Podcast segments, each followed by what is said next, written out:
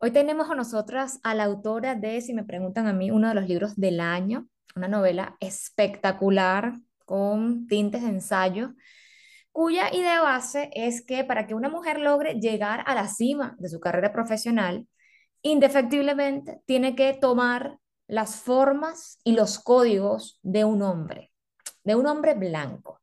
Bienvenida a Asuntos de Mujeres. Nuria Lavari, autora de, entre otras cosas, entre otros libros, El último hombre blanco. Latimos juntas, imperfectas, valientes, hermanas. El presente es femenino. Igualdad, libertad, sororidad. Nada nos detiene. Soy como soy.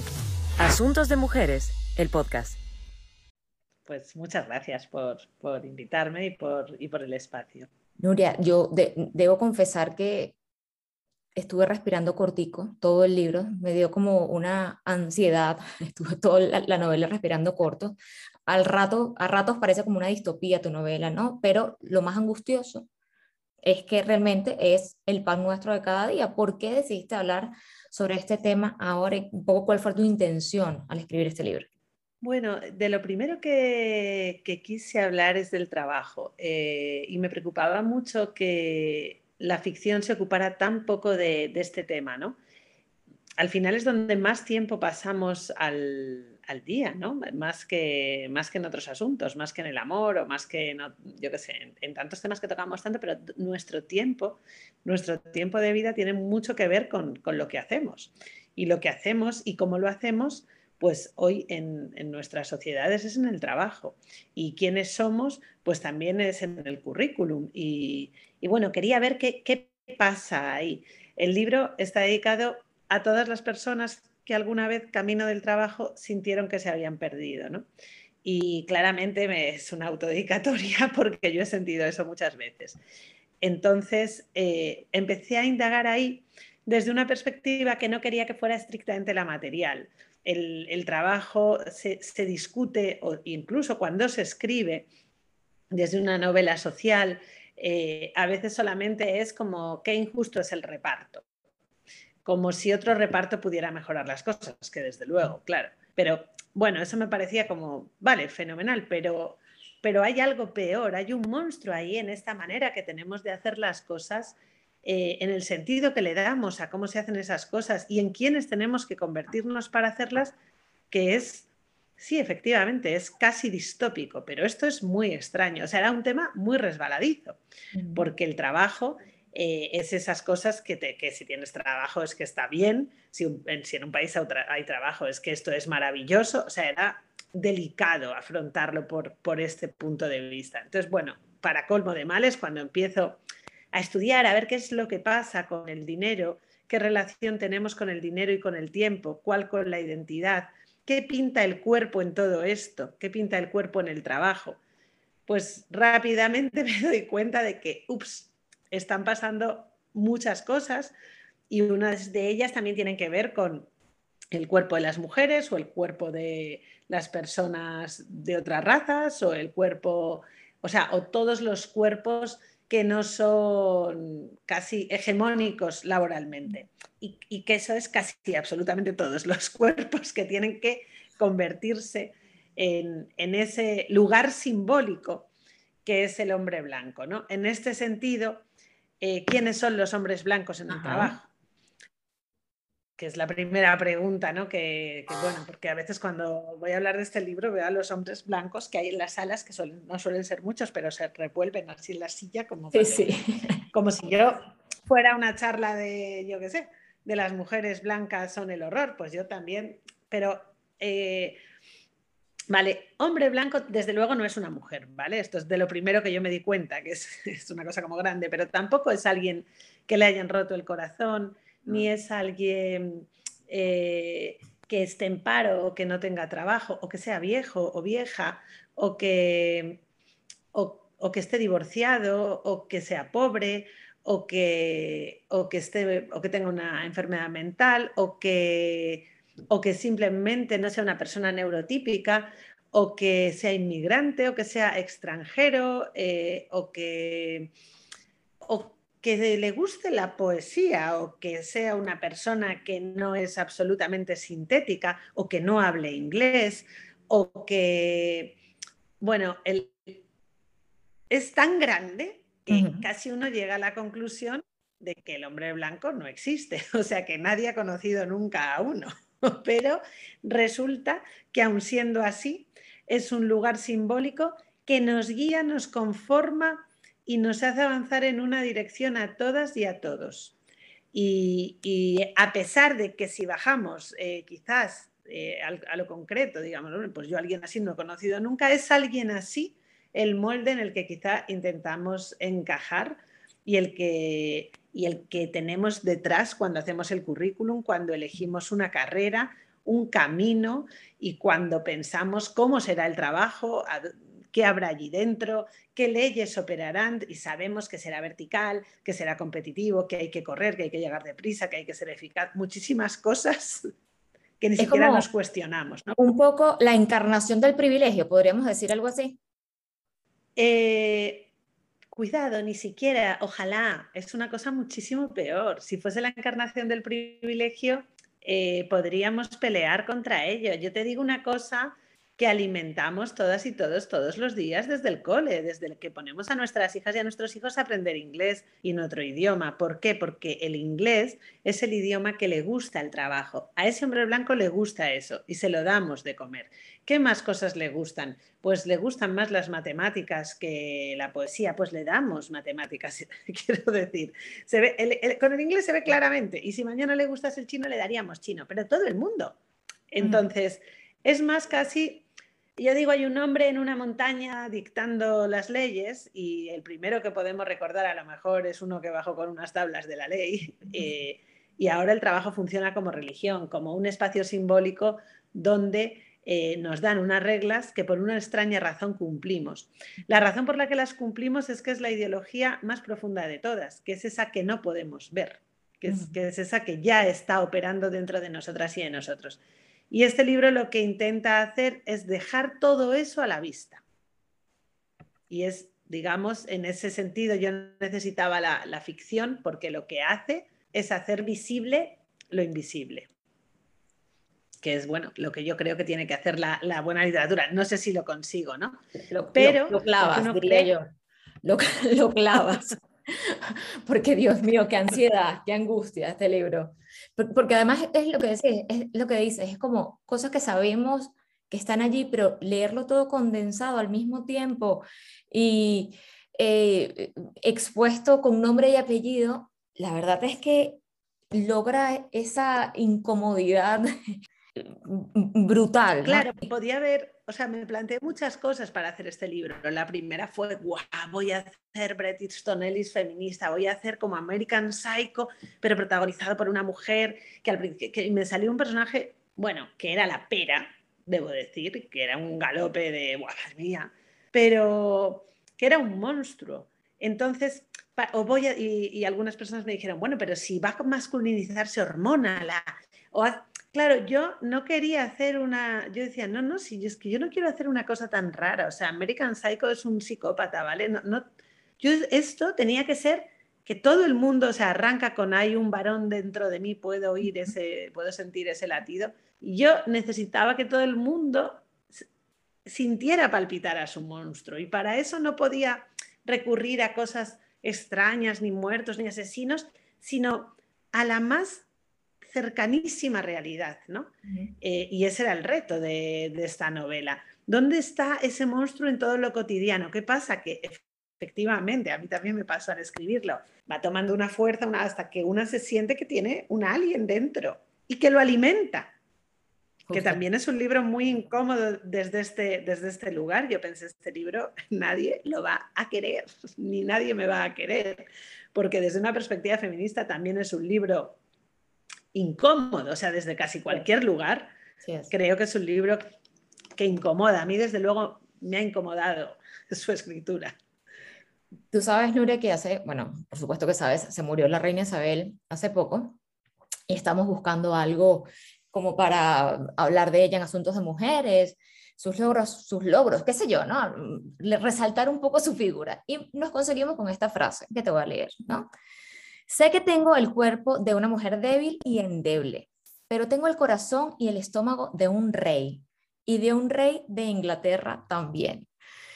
Y yo dije, ostras, el hombre blanco, el hombre blanco. Desde siempre hemos sido ese sexo débil y luego lo que decíamos, ¿no? Para lograr alcanzar ciertas, mm, ciertos niveles, no es que nos tenemos que comportar o convertir en un hombre blanco, sino como en lo más despiadado, la versión más despiadada del hombre blanco, ¿no? Porque tenemos que ser más duras, más exigentes, más agresivas, con más temple. Y eso tú lo, muestras en el libro, ¿no?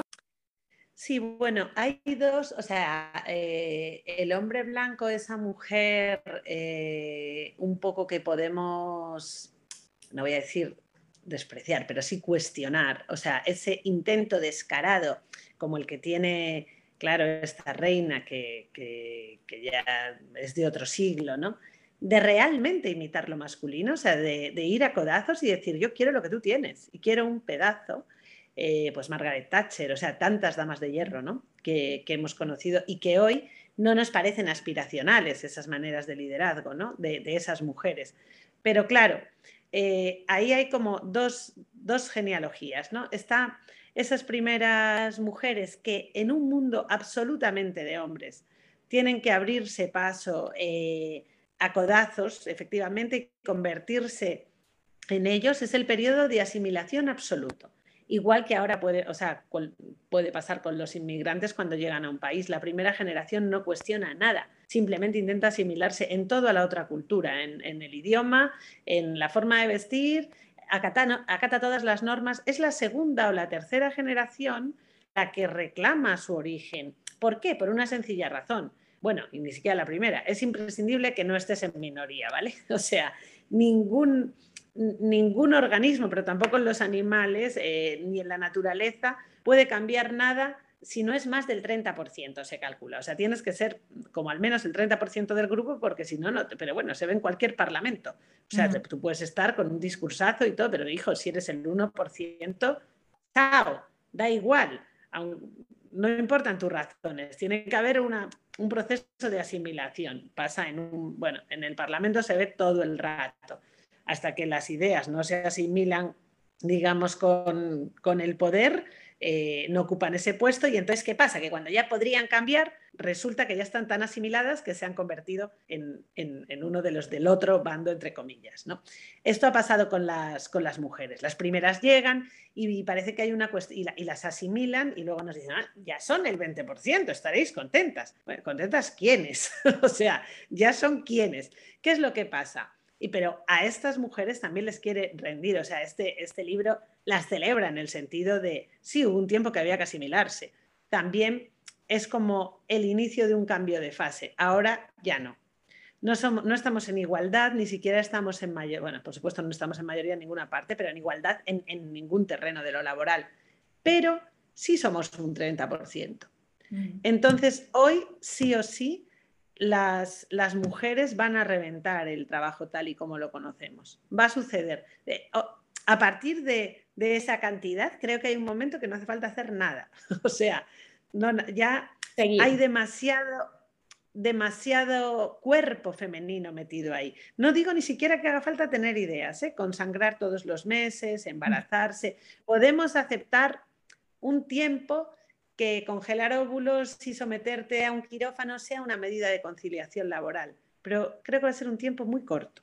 Mm. Podemos aceptar un, tiempo que no puede haberse una compresa o un tampax en el espacio, en la mesa de trabajo, pero va a ser muy corto, porque ese 30% está creciendo y encima eh, con una ola de feminismo a, a nivel mundial donde ese feminismo ya hace tiempo que dejó que, de querer ser igual a los hombres. Quiere otras cosas. O sea, yo. Eh, entonces, ¿cómo puede eso cambiar el, cambiar el mundo? ¿Qué es, es, lo que, es lo que va a pasar? ¿no? ¿Y cómo va a hablarse el feminismo no ya con la literatura, no ya con. ni siquiera con la sociedad, sino directamente. Eh, con las estructuras laborales, que claro, son absolutamente patriarcales, y lo han seguido siendo llenando el, el trabajo de mujeres. Pero ¿por cuánto tiempo? O sea, bueno, claro, para que haya ese cambio tiene que haber un cambio interno, porque incluso eh, un cambio interno, claro que yo aspiro en cada lector y, en cada, y en cada lectora o que, o que lo ha habido en mí a la hora de, afrontar esta, esta escritura ¿no? y esta novela según la ONU, el Banco Mundial y todos esos organismos internacionales, para romper ese techo de cristal faltan 100 años, ¿no? Pero yo siento que eso es como la cinta de correr, te montas en la cinta de correr y siempre van a faltar 100 años, no importa, no importa el tiempo que pase, ¿no? En el libro tú tienes una frase que dice, una cosa es cambiar a los jugadores y otras las reglas del juego. Las reglas del juego también, las de hoy, las inventaron ellos. Y esa es la razón por la que el futuro no puede empezar. ¿Te consideras tú, Nuria, pesimista ante el futuro? No, para nada. Yo creo que vamos a ver un cambio brutal muy pronto. Los grandes cambios no son como los están. Claro, ya ese análisis es muy patriarcal, el de Naciones Unidas y los números, porque requiere que ciertas variables se comporten de manera predecible. Eh, claro, según eso, por ejemplo, ¿cuánto falta para que, no sé, yo me divorcie? O, un, bueno, no hace falta que sea yo, una persona que está en crisis vaya a dejar a su pareja. Eh, es que pueden pasar, puede que no la deje nunca, pero puede dejarla mañana. Eh, y casi es más probable que, la deje o mañana, o puede que se enamore. Eh, muy, o sea, hay cuánto, cuánto hubiéramos previsto todos los analistas del mundo que iba a llegar el Me ¿Cuándo lo hubiéramos previsto? Entonces, hay, hay ciertas materias revolucionarias y yo he podido escribir este libro es porque, claro, no soy una visionaria ni nada, quiero decir, es porque ya hay cosas que se están destapando, ¿no? Hay este experimento de que cuando una rata supera un laberinto en cualquier parte del mundo, ese laberinto que era el máximo que habían superado las ratas, que tenía el, super récord, lo empiezan a superar todas las que están en laberintos en, otros, en, en, otros lugares, ¿no?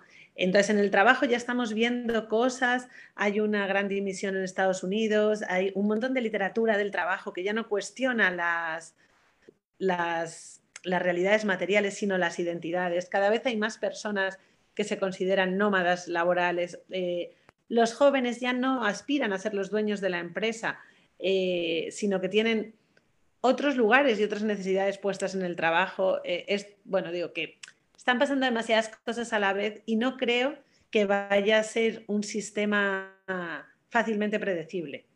Tampoco sabíamos aquel 8 de marzo en el que cambió el mundo qué iba a suceder. ¿Cuántos hacían falta para que de pronto esto está pasando y, los, y, hay ciertos cambios en el feminismo que creo están siendo rapidísimos, mucho más rápido de lo que los pensamos, tan rápidos que muchas veces las feministas más, de más edad ni siquiera son capaces de absorberlo. o sea, hay incluso pugnas en el feminismo de lo rápido que va. No va a ir lento, porque, porque no es una cuestión ya de mujeres eh, únicamente. Es que los hombres no tenían, por ejemplo, baja de paternidad en España. Hace 10 años tenían dos días, hoy tienen cuatro meses. Eh, no solo es un asunto nuestro, por eso también digo, no empecé a escribir este libro para hablar de las mujeres en el trabajo, sino para hablar del trabajo. La protagonista mujer es muchísimo mejor porque lo terrible que es el trabajo para el cuerpo humano, o sea, la disociación a que obliga de cuerpo y mente, donde se ha disociado absolutamente esto de los trabajos, y el trabajo que se hace con la autoridad racional se paga 10, 100 veces más que el trabajo que se hace con el cuerpo. El trabajo que se hace con el cuerpo aceptamos que se pague por horas, y aceptamos en ese sentido una forma casi de esclavitud que, que por supuesto afecta a todos los trabajos femeninos que casualmente eh, o tradicionalmente femeninos son los que se hacen con el cuerpo. Por supuesto a las prostitutas, por supuesto a las empleadas de hogar, pero ahora también a los riders. Ahora, bueno, por supuesto a las temporeras y a los temporeros.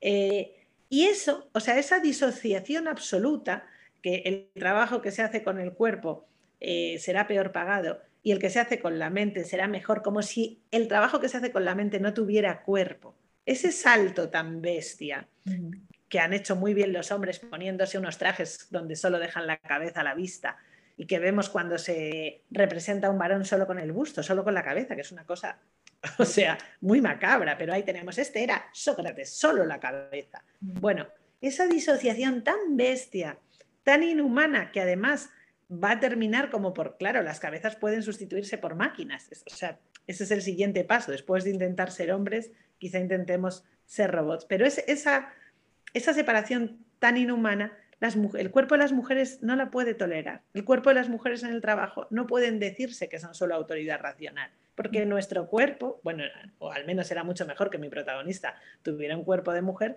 le pasan un montón de cosas que entran en conflicto biológicamente con, el sistema. O sea, es que es un conflicto que no se puede superar tan fácilmente. Por eso el sistema dice, bueno, pues yo voy a hacerte, te congelo los óvulos para que tengas menos conflicto. Claro, eso puede colar una o dos veces, pero si alguien ha bajado un quirófano, se ha hecho este tratamiento eh, que somete a muchísimo estrés al cuerpo, que es un tratamiento durísimo, habrá comprendido que eso no puede empezar por la palabra conciliar. No puede ser, pero durante un tiempo así fue, ¿no? Eh, entonces, nosotras vamos a dejar de adaptarnos biológicamente a las reglas del trabajo. ¿Por qué? Porque ahora mismo hay más mujeres que hombres en la universidad, o sea, eso va a estallar, o sea, ya quiero decir, ya eso todo está en esta, hay demasiados ingredientes en la rueda como para pensar que no estamos en una crisis, en una crisis grave de identidad. Por eso creo que esa previsión atiende de nuevo solo a la realidad material, que es como se lee el trabajo, ¿sabes? En una cosa de numérica. Pero creo que la revolución material ya fue y fue en el siglo XIX. O sea, es, esa división ya se, ya se creó, ya, bueno, no, sé, no ganamos, pero ya eso, pasó, esa revolución fue. Y ahora en el XXI va a ser otra, donde al trabajo, además de las necesidades materiales, van a ir las de la identidad. Y, la y las mayores quejas del de, el asunto del trabajo es que todo el mundo que tenemos cerca está a disgusto y no importa cuánto gane. Mm. Y a veces los que más ganan incluso están más a disgusto, porque han perdido todavía más espacio de vida. Es decir, ya lo han perdido todo, no solo el cuerpo, sino también su propia autoridad racional, su propio espacio mental. Entonces hay que ver que es un sistema que no funciona en ningún caso. Antes nos habían dicho, no, no, sí funciona en el, privilegio. No, no, en este sentido eh, yo defiendo que no, que en el privilegio tampoco funciona. Con lo cual es, es un sistema que se va a ir a la mierda y no va a tardar 100 años, no lo creo. Amén. Amén. Me puedo poner pesimista por las mismas, ¿eh? pero creo que está todo tan mal, o sea, de puro realismo pesimista, es por lo que pienso que estallará. Amén, amén. Nuria, te agradecemos muchísimo que hayas estado con nosotras en este espacio. Ya saben, pueden conseguir El último hombre blanco en todas las librerías, eh, también en todas las plataformas digitales. Esta es tu casa y bueno, nos vemos muy pronto. Asuntos de Mujeres, el podcast.